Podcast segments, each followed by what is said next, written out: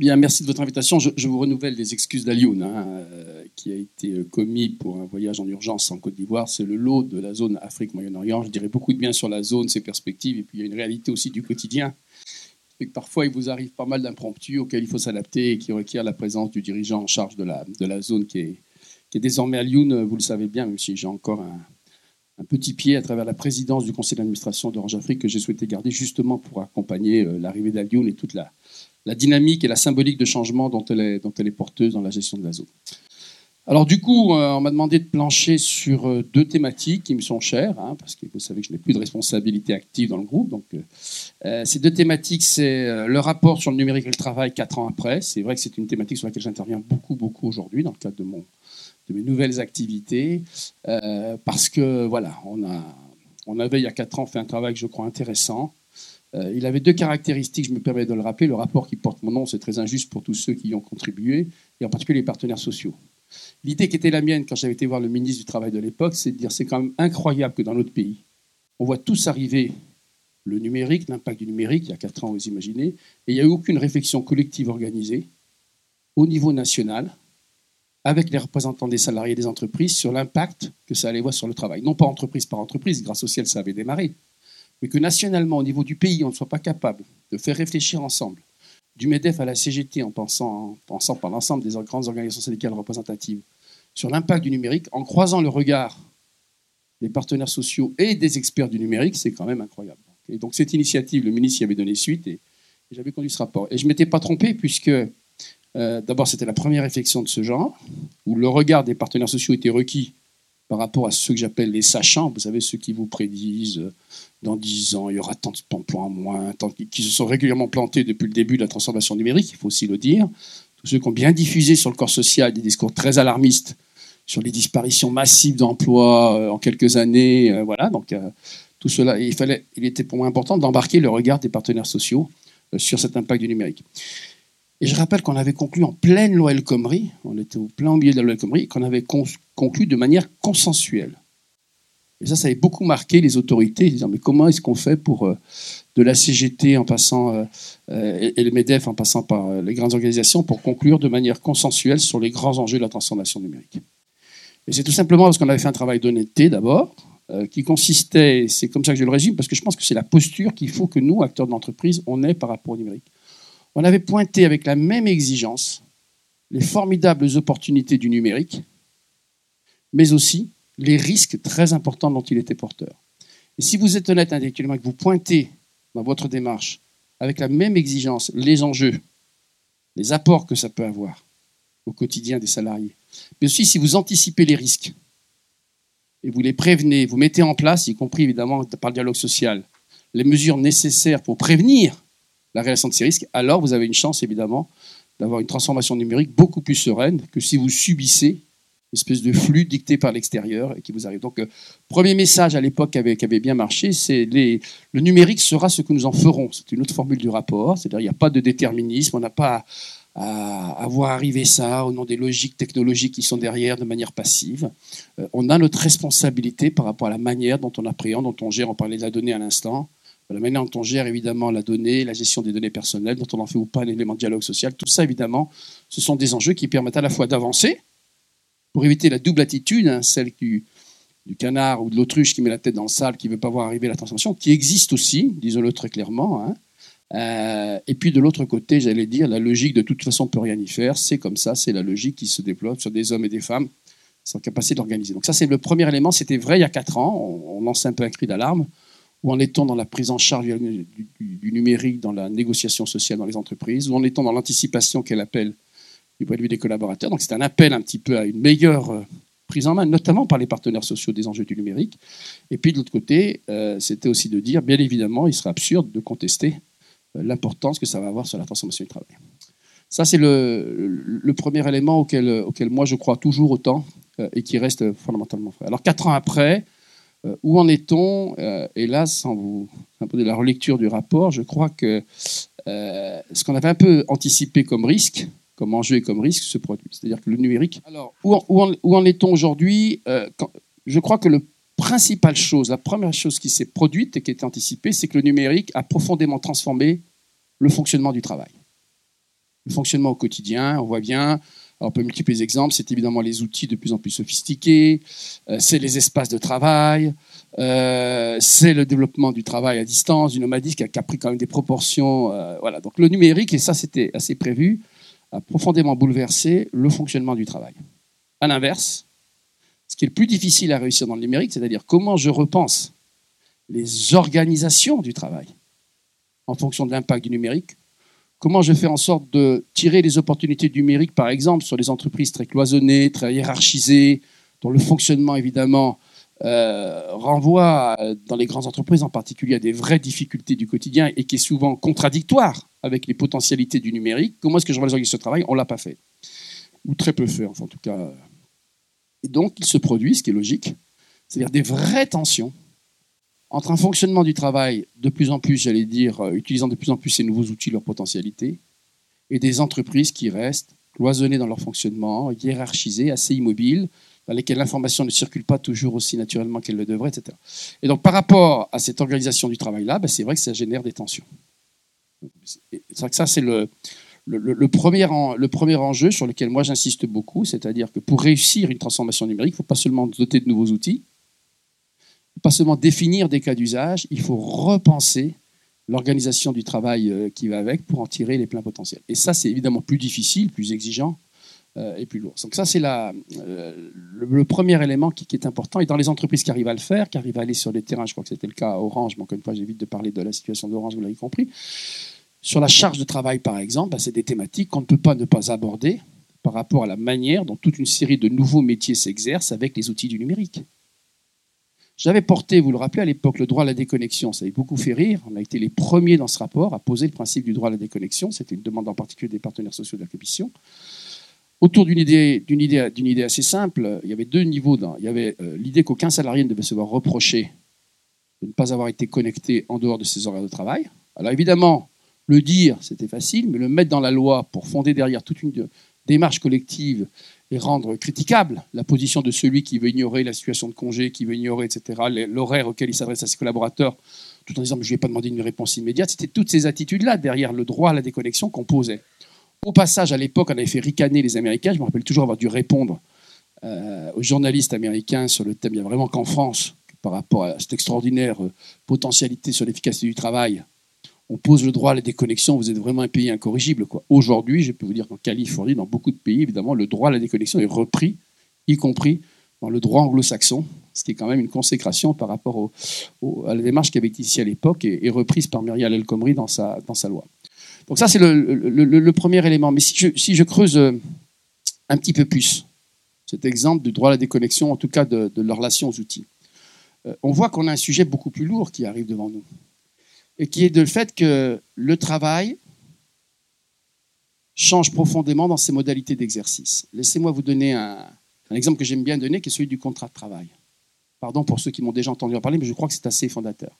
Et c'est un vrai débat avec les partenaires, avec les organisations syndicales. Aujourd'hui, la relation entre le salarié et l'entreprise, elle se définit avant tout à travers ce document du contrat de travail. Et dans un document sur le contrat de travail, vous avez quatre mentions obligatoires que tous les contrats de travail de France et de Navarre doivent avoir permet de vous les rappeler, mais vous les connaissez bien. Il y a la rémunération, d'accord Mettons-la de côté, elle n'est pas directement impactée par ces nouvelles formes de travail. Le deuxième élément, il y a le lieu de travail. Vous travaillerez à tel endroit. Tout le monde sait, tout le monde sait que le concept de lieu de travail, avec le nomadisme pour toute une partie de collaborateurs, devient quelque chose d'assez virtuel.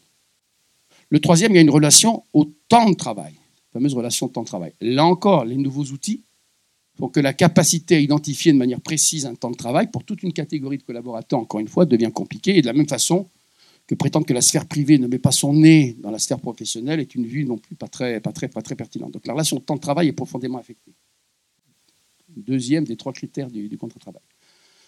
Vous travaillerez sous l'autorité hiérarchique de monsieur Intel. On voit bien que la multiplication des modes projet et des changements d'organisation dans toute une série d'activités fait que il y a peut-être un responsable administratif quelque part de votre situation, mais il y a de moins en moins un chef déterminé dont dépendra, comme c'était le cas quand j'ai commencé ma vie professionnelle, comme c'était le cas il y a quelques années. Pourquoi je vous en parle? Parce que si trois des quatre mentions obligatoires du contrat de travail sont profondément bouleversées par le numérique pour des millions de salariés de notre pays aujourd'hui, quand on a fait le rapport il y a quelques années, on parlait de centaines de milliers, mais aujourd'hui c'est quelques millions de collaborateurs qui se trouvent euh, affectés par ces situations. On voit bien que la capacité à appréhender à travers ce document juridique la réalité de la relation entre le salarié et l'entreprise, elle est plus établie. Mais quand vous dites ça aux organisations syndicales, elles voient tout de suite arriver le représentant de l'entreprise qui va mettre à bas des éléments essentiels de la protection du salarié à travers le contrat de travail. Donc c'est un sujet extrêmement difficile. Je ne vais pas nommer, mais en particulier avec Force ouvrière, quand j'ai essayé de poser cette problématique en disant, mais est-ce qu'aujourd'hui, on on ne doit pas passer, encore une fois, pour une catégorie de collaborateurs? Le collaborateur qui est en boutique, aujourd'hui, le collègue d'Orange en boutique, le temps de travail, ça fait un sens, la boutique est ouverte de telle à telle heure, donc ne me faites pas dire qu'il n'y a pas encore toute une partie, sans doute une majorité de salariés qui n'est pas concernée par la définition traditionnelle du contrat de travail. Mais il y en a aussi des milliers, y compris à Orange, qui par rapport à leur activité, j'allais dire, ne peuvent plus être appréhendés dans la réalité de leur travail par ce simple concept du contrat de travail, qui défournit pourtant le cœur des relations à l'entreprise. Pourquoi j'en parle? Parce que sinon, il y a des risques de, décalage dans les deux sens. Et en particulier, le risque, évidemment, qu'on ajoute un temps de travail officiel, vous le savez bien, d'ailleurs, vous, pointez à juste titre, c'est votre rôle, un temps de travail officieux par rapport à la charge de travail qui confie un collaborateur, qui conduirait évidemment à prendre quelques libertés par rapport à cet enjeu-là. Pourquoi j'en parle comme ça? Parce que quand vous voulez ouvrir ce sujet dans la France d'aujourd'hui, si je devais le refaire le rapport Metling du numérique du travail aujourd'hui, j'essaierais d'aborder avec les partenaires sociaux une réalité qui est de dire pour beaucoup de salariés des entreprises, la relation au travail ne se définit plus à travers une obligation de moyens, vous devez être à tel endroit sous tel chef pendant tant d'heures, mais à travers une obligation de résultat du type de celle qu'on a avec les consultants. C'est-à-dire en gros, vous devez me fournir votre rapport, votre travail, votre développement informatique dans tel délai et je vous donne tel moyen et nous convenons de tel moyen pour atteindre cet objectif. Je vous en parle parce que c'est sans doute une des nouvelles vagues futures du numérique qu'il faudra poser pour éviter évidemment la situation où cumule les obligations liées à la vision traditionnelle du travail pour ces salariés-là et une vision nouvelle liée, vous devez me rendre le rapport dans tel endroit, etc. Alors que quand vous êtes dans un consultant, je le sais bien dans mon nouveau métier d'aujourd'hui, ben, il est traditionnel, le dialogue que j'ai avec les entreprises qui font travailler euh, Topix, ben, c'est très clairement de vous me rendrez telle prestation avec tel livrable dans tel délai et ça représentera tel moyen euh, associé. Je, le glisse comme ça en passant. C'est un des grands défis qui est devant euh, la réflexion des partenaires sociaux. Et là, il y a deux visions. Il a dit pas touche au travail parce que le Graal, ce serait de revenir pour toutes les formes de travail au salariat traditionnel. Et cette vision-là, elle n'est pas réaliste, elle n'est pas raisonnable. Et à l'inverse, de ceux qui, au nom des nouvelles formes de travail, voudraient ignorer toutes ces réalités-là, qui de fait représentent pour les salariés un certain nombre travail supplémentaire. donc ça, c'est la première thématique sur laquelle euh, j'essaye de pointer. Puis après, euh, je voulais pointer deux, trois grands enjeux de la transformation numérique en tant que telle dans son impact sur la vie au travail, en particulier dans les entreprises comme la vôtre. La nôtre. Première, euh, le premier point que j'aime bien pointer, c'est le métier, la fonction ressources humaines. Comment doit-elle se positionner par rapport à cette transformation numérique? Et là, il y a deux, trois grands mouvements qu'il faut partager ensemble. Le premier, c'est que toute notre construction, notamment de la fonction RH, mais y compris du dialogue social, été très marquée par le concept d'emploi, d'emploi salarié. Assumons-le, d'emploi quand vous regardez les obligations d'entreprise, quand vous regardez la GPEC, quand vous regardez la fiche de poste à travers un recrutement, on voit bien que ce qui est mis en avant, ce qui est au cœur de la c'est le concept d'emploi. La, transformation numérique fait que l'enjeu collectif commun, bien compris des enjeux de l'entreprise et, et de ceux qui représentent les salariés, c'est de passer d'une gestion des emplois à une gestion des compétences le mot-clé demain, ça sera de moins en moins le mot emploi, de plus en plus le mot compétence. Et cette transformation-là, elle est évidemment extrêmement importante parce que la réalité d'un emploi figé dans son périmètre, dans son contenu, à appréhender ce qui est attendu d'un salarié, sera de plus en plus compliqué, de plus en plus difficile. Et à l'inverse, la formidable richesse que représente la compétence, les compétences d'un salarié, leur adaptation, c'est ça l'élément clé.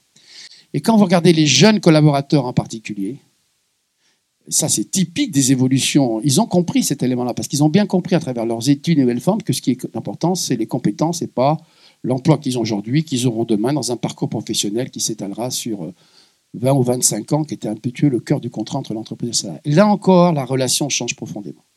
Et donc la deuxième grande mutation, c'est pas un hasard si Stéphane Richard, pardonnez-moi cette allusion, a fait du défi des compétences un des grands éléments du axe stratégique c'est que prendre ses responsabilités par rapport aux hommes et aux femmes d'une entreprise aujourd'hui, c'est avant tout de poser la problématique des compétences, de leur évolution, de l'adaptation des compétences. Et les jeunes sont en demande très forte d'employabilité. À la sortie, j'allais dire, de leur parcours, ce qu'ils demandent, c'est quelle employabilité, quelles compétences me, permettras-tu ou pas de développer par rapport au bagage initial.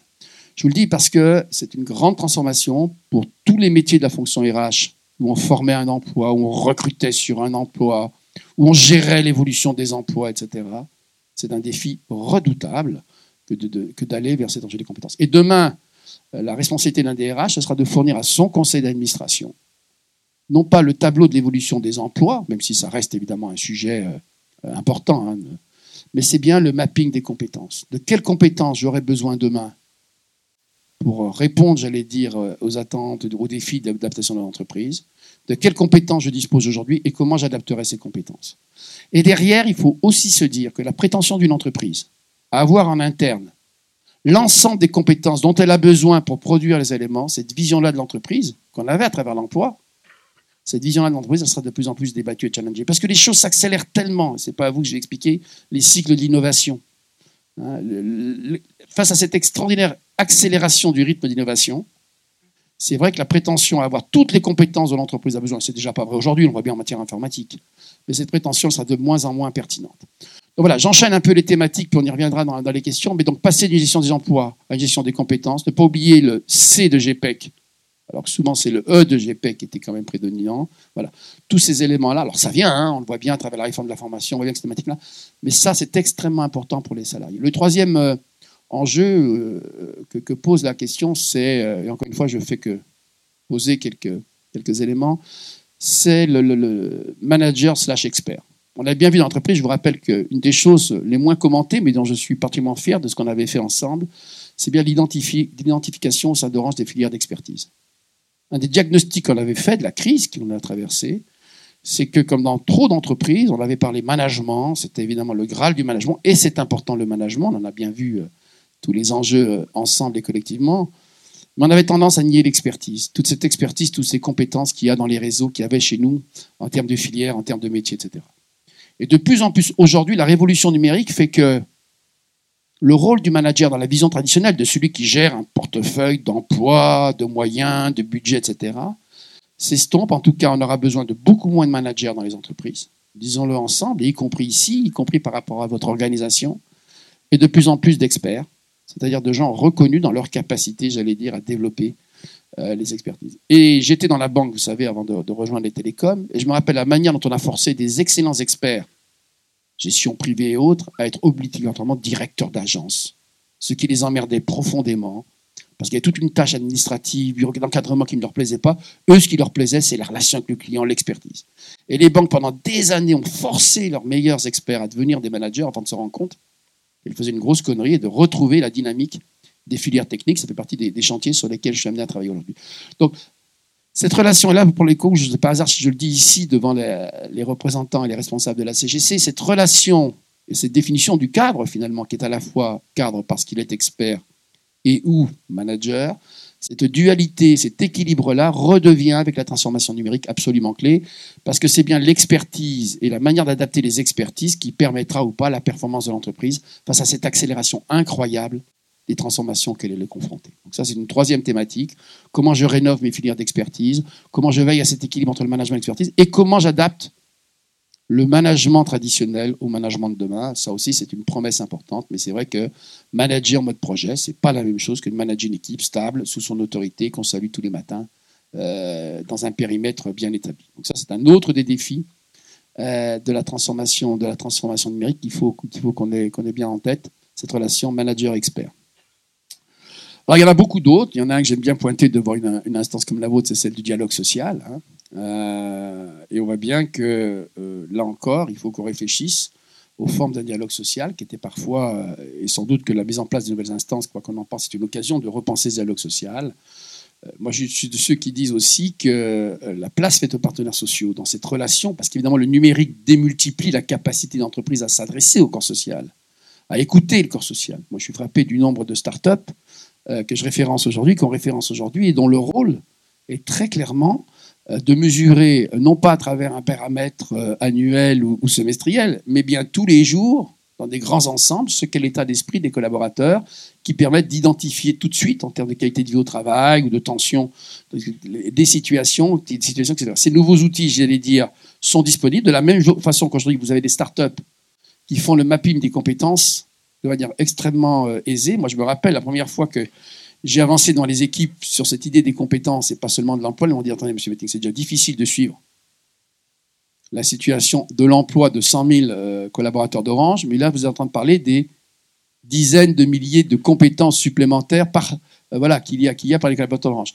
Aujourd'hui, les outils, et LinkedIn a montré la voie hein, très clairement, permettent évidemment ce suivi des compétences.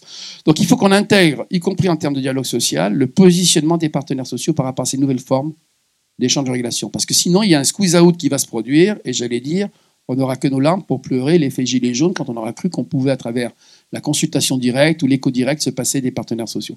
Donc, je le dis en passant, c'est important, mais ça suppose aussi que le représentant de votre organisation dans une entité, dans la vie au travail au quotidien, ait la capacité de se prononcer, de prendre une position en direct, dans le cadre d'un groupe d'échange et de réflexion, et pas en ayant, j'allais dire, systématiquement le réflexe de solliciter l'autorisation de l'organisation.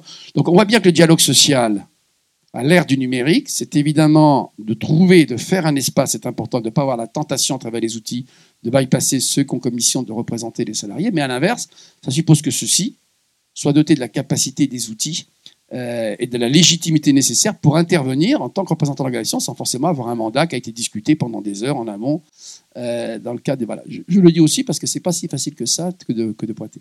On pourrait multiplier les thèmes, je m'arrête là sur la, la transformation numérique parce que Sébastien m'a demandé d'adopter, d'adapter un, autre sujet qui est aussi celui de la transformation numérique, mais sur un continent très particulier qui est celui de l'Afrique et qui est une partie du succès. Vous savez que les résultats ont été l'occasion de, souligner la performance d'Orange Middle East Africa et sa contribution, j'allais dire, aux résultats du groupe.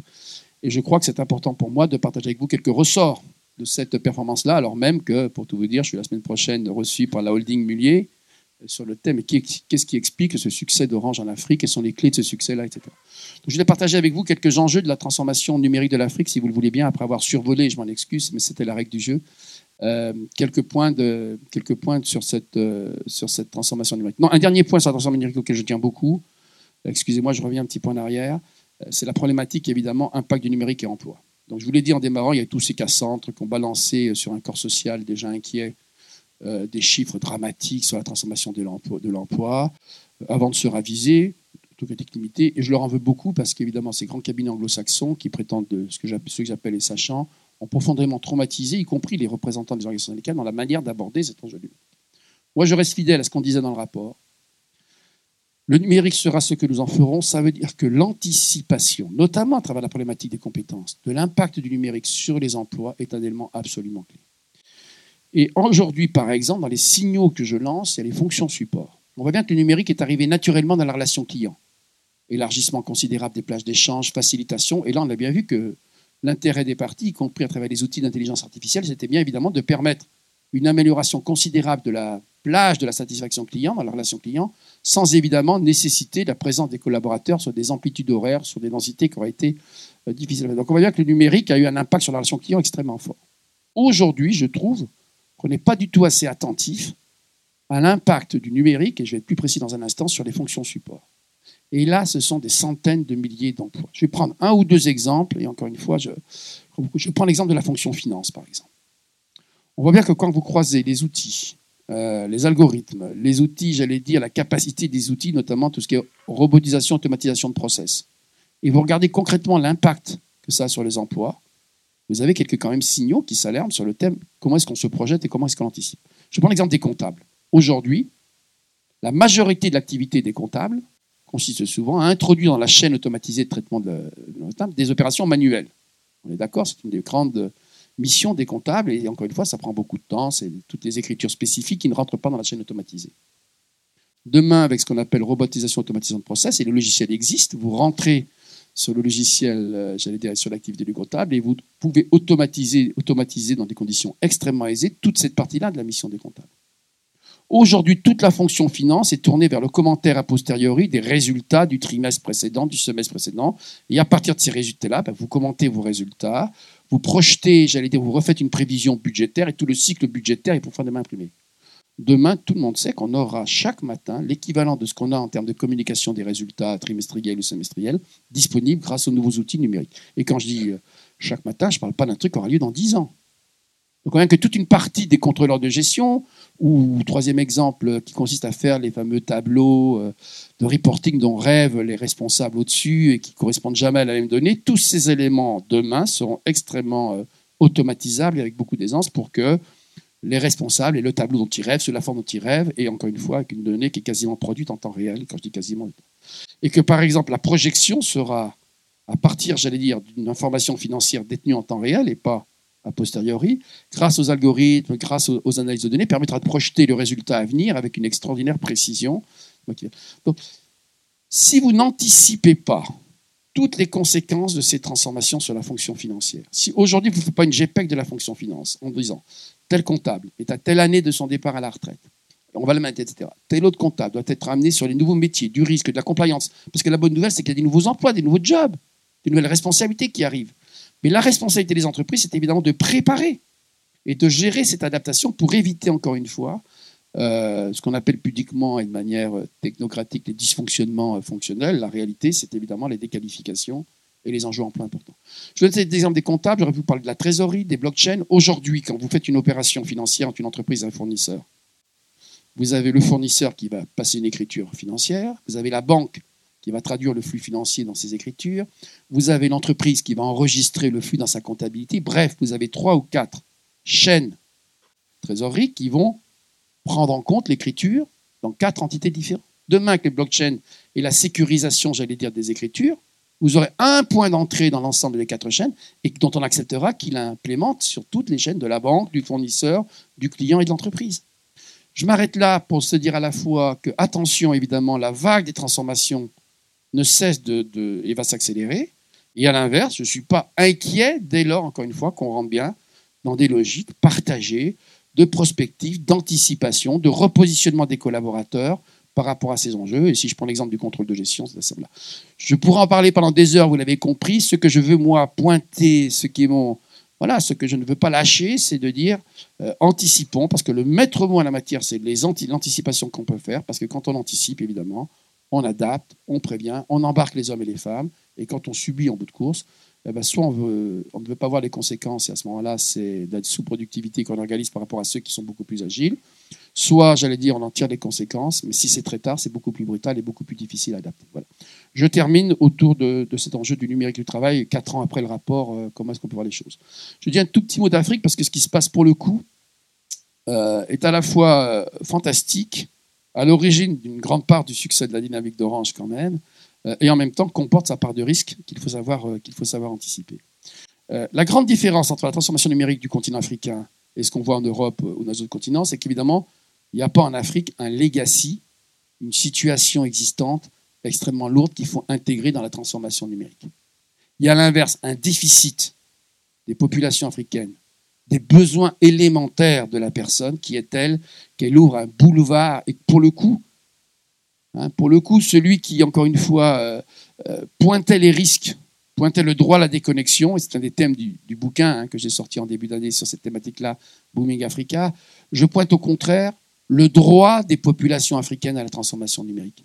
De la même façon que j'ai plaidé à l'époque avec beaucoup d'énergie le droit à la déconnexion, c'est-à-dire comment je gérais intelligemment par rapport à legacy qui existait l'émergence de ces nouveaux outils, de ces nouvelles façons de fonctionner sur les salariés des pays euh, développés. En Afrique, c'est l'inverse. Il y a un tel déficit d'infrastructures physiques que le numérique est une source d'opportunité absolument considérable et que là, pour le coup, n'ayons pas trop d'état d'âme, même si les populations africaines ont droit évidemment au respect à la personne, à la gestion de la donnée, etc.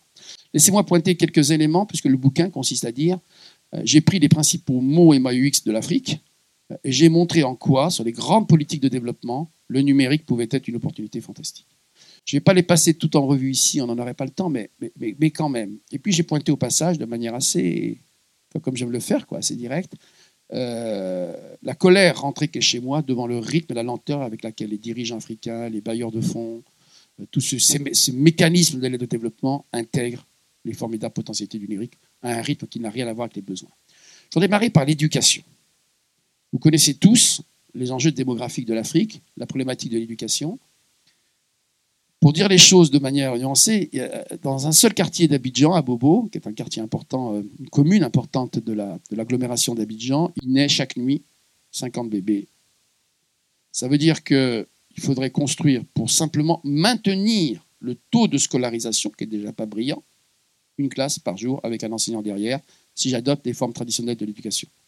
Si je projette ce chiffre au niveau du continent, c'est un million de classes supplémentaires par an avec un enseignant derrière qu'il faut simplement pour maintenir le taux de scolarisation qui n'est déjà pas brillant dans beaucoup de pays d'Afrique. Vous êtes d'accord? C'est un défi. Il y a beaucoup d'hypocrisie là-dessus. C'est un défi qui est tout simplement intenable. Personne ne peut imaginer qu'on mobilise les moyens nécessaires à un million. Ça veut dire qu'on est en train d'inscrire, si on ne change pas le regard sur l'éducation en Afrique, on a d'inscrire la baisse massive du taux de scolarisation, qui n'est déjà pas encore une fois suffisant, on est en train de l'inscrire dans les faits et de construire les cohortes de réfugiés économiques qu'on aura sur nos routes demain.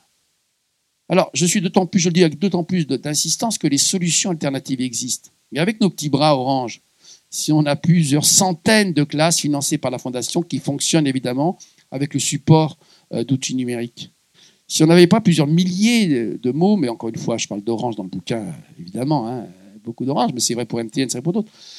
On voit bien qu'aujourd'hui, les nouvelles formes d'éducation, qui consistent évidemment à permettre, avec des outils interactifs, à des gamins d'accéder à des coûts qui n'ont rien à voir avec le coût d'un enseignant, à des supports de qualité, avec des pédagogies modernes. Toujours la présence d'un enseignant, mais qui n'est pas face à une classe, mais qui vérifie périodiquement auprès d'un ensemble d'enfants beaucoup plus important les conditions d'acquisition des connaissances. Si on ne développe pas, pour prendre l'autre bout de l'échelle, les universités virtuelles, qui permettent évidemment d'accéder à des contenus de qualité en Afrique à des, étudiants qui permettent de relever à la fois l'enjeu de défi démographique, l'accès à un support, à des savoirs de qualité euh, et à des coûts, accessibles. Alors quand vous dites ça aujourd'hui, vous avez encore beaucoup de dirigeants hein, qui disent oui, mais ça c'est parce que vous avez renoncé, vous, les Européens, à, doter l'Afrique des mêmes outils de formation pédagogique. Je leur dis non. La réalité, c'est que de plus en plus, y compris les mômes euh, des générations qui vont venir en Europe, intégreront. Mais l'Afrique doit faire pour l'éducation, ce qu'on a fait pour la banque.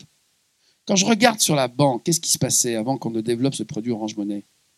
On a pris acte du fait que, du point de vue de la bancarisation, selon les pays, on avait entre 5 et 15% de la population bancarisée.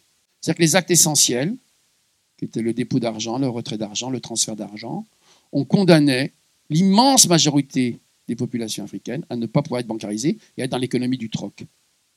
S'il n'y avait pas eu la banque mobile, jamais le développement économique de l'Afrique n'aurait été ce qu'il était. Parce qu'on est sorti de l'économie du troc en fluidifiant les échanges, etc. Derrière, il y a quoi Si je remonte d'un cran la réflexion, il y l'idée que je compense grâce aux applications et aux mobiles le déficit en infrastructure physique, était celui des agences bancaires traditionnelles du système bancaire, qui était économiquement hors de portée, puis évidemment le niveau de vie et la capacité d'épargne des pays qui ont été hors de portée des populations africaines. Donc soit on se, euh, comment ce que faisaient les banques entre nous, hein. on se résout à cet état-là et puis on, traite bien, c'est un schéma bien connu. Les 55% de la population et des happy qui ont un accès évidemment à ces services-là et qui peuvent le payer, et on limite en conséquence le, voilà. Soit la révolution technologique, la nouvelle façon d'instruction vient au secours et se permet de se doter.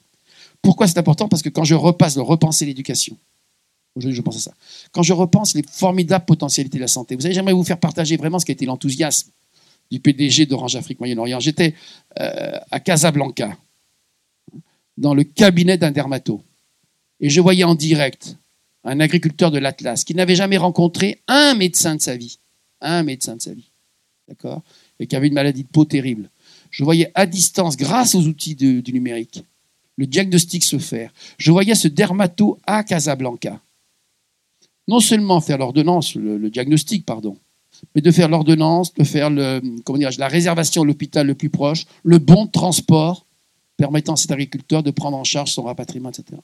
Donc quand je prends la santé, quand je prends l'éducation, et je voudrais dire un mot d'énergie, je vois bien derrière ces, enjeux de politique de développement, la transformation numérique a des atouts, des promesses incroyables. Incroyables. Regardez les kits solaires. Je me suis beaucoup battu, y compris euh, pour qu'on soit euh, parmi les premiers à développer Orange Énergie, c'est-à-dire en gros la capacité équipée. Quand vous êtes dans un village de Madagascar, éloigné des centres vous n'avez aucune chance jamais de voir l'énergie arriver à travers les modalités traditionnelles de distribution. Les coûts d'amener un réseau font que vous êtes condamné, résultat, émigration évidemment rurale massive vers la île qui offre l'accès à la télévision, etc., etc. Et au froid, on parle évidemment de l'hygiène, de la sécurité et de l'hygiène alimentaire. Ça fait maintenant une dizaine d'années que les technologies des kits solaires ont beaucoup progressé, qui permettent, vous le savez, en interface avec le mobile, en interface avec le mobile, d'organiser, j'allais dire, un kit. Vous avez une, batterie, vous avez un panneau, une batterie, trois ampoules, un accès télé selon le montant du kit ou un accès radio, et puis évidemment des prises pour recharger le téléphone, parce que vous le savez, on dépense plus pour aller recharger son téléphone chez le Libanais à 8 ou 10 km, c'est ça l'arrêté de l'Afrique d'aujourd'hui, qu'en communication téléphonique. C'est ça la réalité du monde réel africain. Donc dès que vous arrivez avec ce kit solaire, et moi j'ai eu cette joie de le vivre là, je vais la faire partager aux collègues d'Orange que vous êtes, j'ai eu cette joie euh, avec l'ancien président de d'amener 5 kits solaires dans un village. Ça coûte 200 dollars le kit, ça fait 1000 euros. 5 kits solaires. Un chez le chef du village, un à l'école pour qu'on puisse continuer à travailler quand le soleil était tombé, c'est-à-dire 17h30, 18h selon les saisons, mais il n'y a pas beaucoup d'amplitude. Et puis des villageois, des jeunes villageois, des jeunes couples choisis par la communauté, etc. Ces cinq kits changeaient la vie du village. Elles permettaient l'accès évidemment euh, à l'information à la radio, elles permettaient l'accès à la recherche des portables de l'ensemble du village. Bon, je, le fais court, tout ça évidemment. Donc, et, 200 dollars. Et quand j'allais à Washington, c'est pour ça que j'ai fait ce bouquin, c'est pour ça que j'ai cette rage rentrée, quand j'allais à Washington expliquer à ceux qui, mobilisent des milliards d'euros chaque année qu'il faudrait passer massivement au développement des kits solaires, qu'Orange, ce n'est pas son métier, même si on lançait le processus, qui avait besoin d'aide pour amorcer euh, le processus de développement massif. On me disait, tu as raison Bruno, je me rappelle toujours cette fois, j'ai jamais oublié, tu as raison Bruno, mais mon comité des engagements sait financer un barrage qui verra le jour dans 10 ans, qui coûtera des milliards, et je ne dis pas tout ce qu'il y aura autour. Il a beaucoup plus de mal à imaginer des, kits solaires répartis chez des milliers de villageois. Donc le changement du mindset des responsables du politique de développement en Afrique. Alors pourquoi c'est important pour les opérateurs? Parce que évidemment, derrière tout ça, il y a cette réalité. Je vous rappelle notre plan stratégique précédent. Le mobile interface évidemment avec la vie. C'est pas la vie, le mobile, c'est l'interface à l'accès. C'est particulièrement vrai sur le continent africain. Et la chance extraordinaire d'Orange, c'est ceux qui nous ont précédés. J'ai toujours dit ça vraiment. Vous savez, on attribue souvent beaucoup de mérite à ceux qui ont précédé. Je le dis avec un petit clin d'œil amical. On fait beaucoup de critiques à ceux qui sont en place.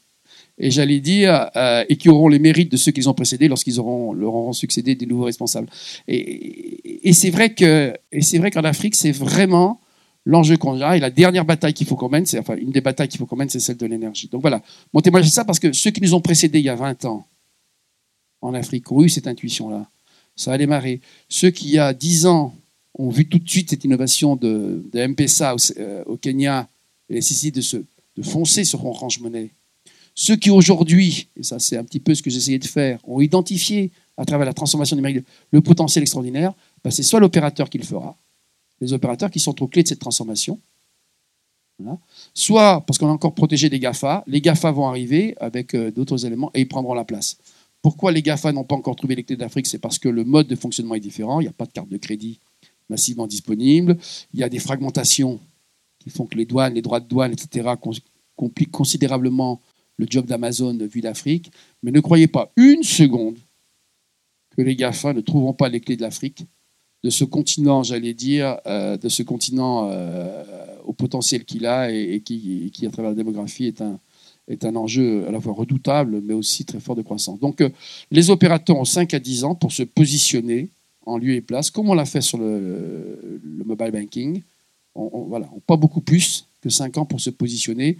Et quand je vois Google qui finance massivement des câbles sous-marins, alors en partenariat avec nous, parce que je pas non plus euh, d'ignorer la réalité des GAFA, la fameuse coopétition, quand je les vois arriver massivement, ils font passage, les dire, euh, par altruisme, on est bien d'accord. Donc ils trouveront les clés de l'Afrique.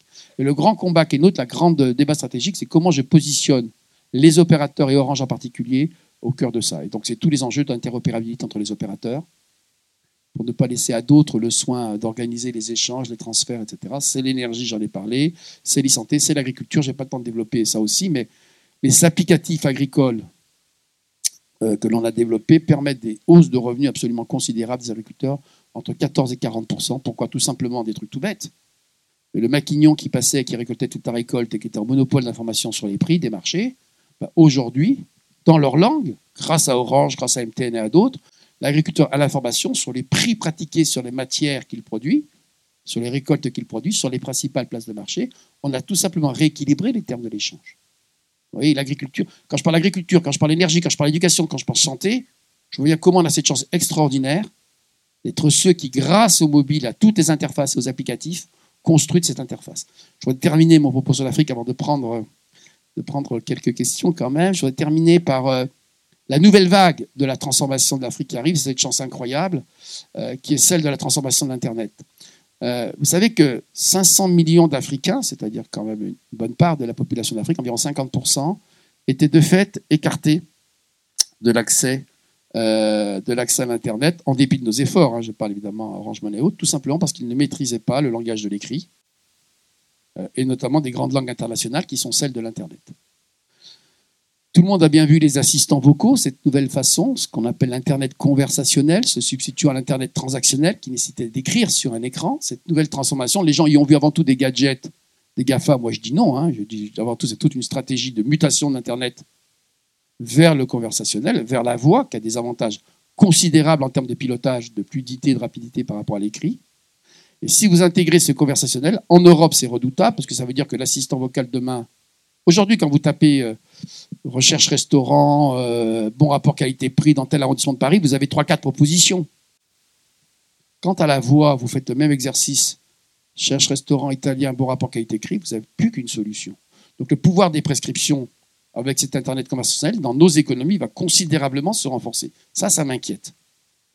À l'inverse, en Afrique, grâce à l'intelligence artificielle et à ce, cette bascule vers le conversationnel, on a fait plusieurs choses. La première, c'est qu'on va pouvoir piloter par la voix l'Internet et plus par l'écrit, rendant possible l'accès à l'Internet à ces centaines de millions d'Africains dont je parlais tout à l'heure. Et ça, c'est formidable parce que j'ai parlé santé, j'ai parlé éducation, sauf qu'aujourd'hui, c'était compliqué pour eux d'y aller. Demain, ils vont pouvoir y aller grâce à la voix. Et grâce aux outils d'IA, on peut le faire non pas dans l'un des grands langages internationaux de l'Internet, mais on le fait dans les langues vernaculaires qui sont celles des populations africaines. Et vous savez qu'Orange a lancé un mobile qui, du coup, dont on a retiré, du coup, tous les éléments très coûteux des, j'allais dire, des droits qui étaient associés au transactionnel pour se concentrer sur les enjeux d'un pilotage par la voix le tout, et qu'on a même une version, j'allais dire, euh, dans la langue qui est celle de la RDC. Voilà. Je m'arrête pour vous dire qu'on n'a pas fini. Grâce euh, aux nouveaux outils, grâce à Internet, les progrès du numérique euh, et l'apport que ça peut être sur le continent. Voilà. Je m'arrête là parce que déjà, bah, c'est zéro, donc plus voilà, c'est parfait. Merci beaucoup.